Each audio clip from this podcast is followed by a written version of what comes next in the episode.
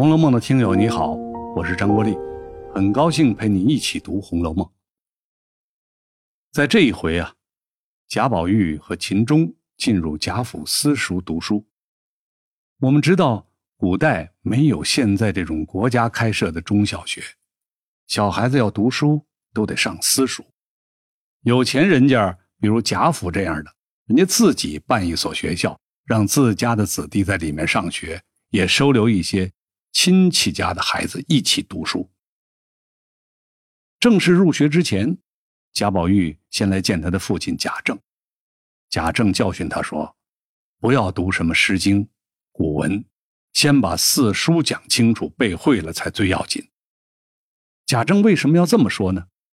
我们都知道，明清两代呀，人们读书是为了参加科举考试，考中了才可以去做官。科举考试的出题范围是四书五经，四书是《大学》《中庸》《论语》《孟子》，五经指《诗经》《尚书》《礼记》《易经》《春秋》。但在实际考试的时候，四书远远比五经重要。比如考秀才的时候，首先要考县试，县试总共考五场。每一场都要根据四书里面的内容写一两篇八股文。五经的内容很少考，或者不在前三场考。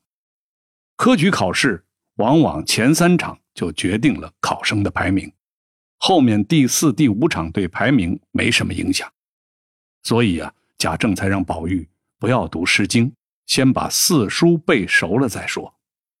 贾宝玉听完他爸爸的教训，就和秦钟。去了学校上课，他俩和私塾里的香怜遇爱有点暧昧关系。《红楼梦》里面这种同性关系的描写还有很多处，比如薛蟠对蒋玉菡的追求，贾琏玩弄自己的小厮等等。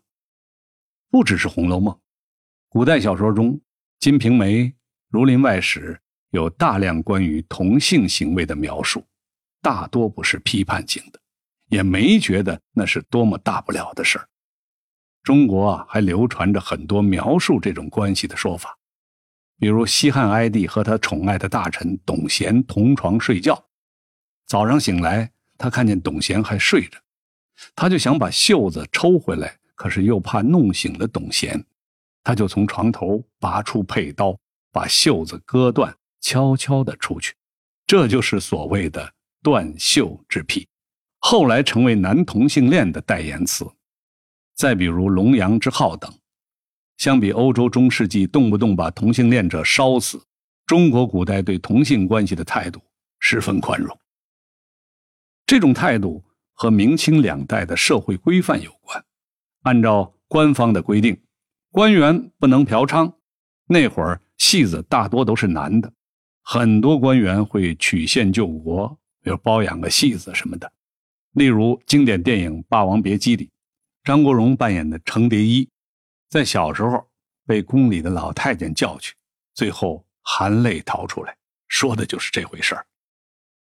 当时社会对于男人之间的这种关系有点见怪不怪，为什么呢？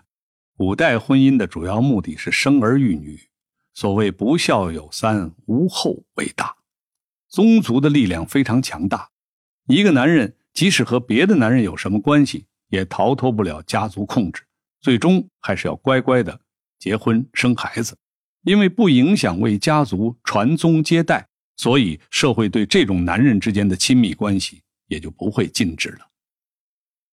清楚了这些背景，当你再看到《红楼梦》里的男人有什么亲密举动的时候，就不会大吃一惊了。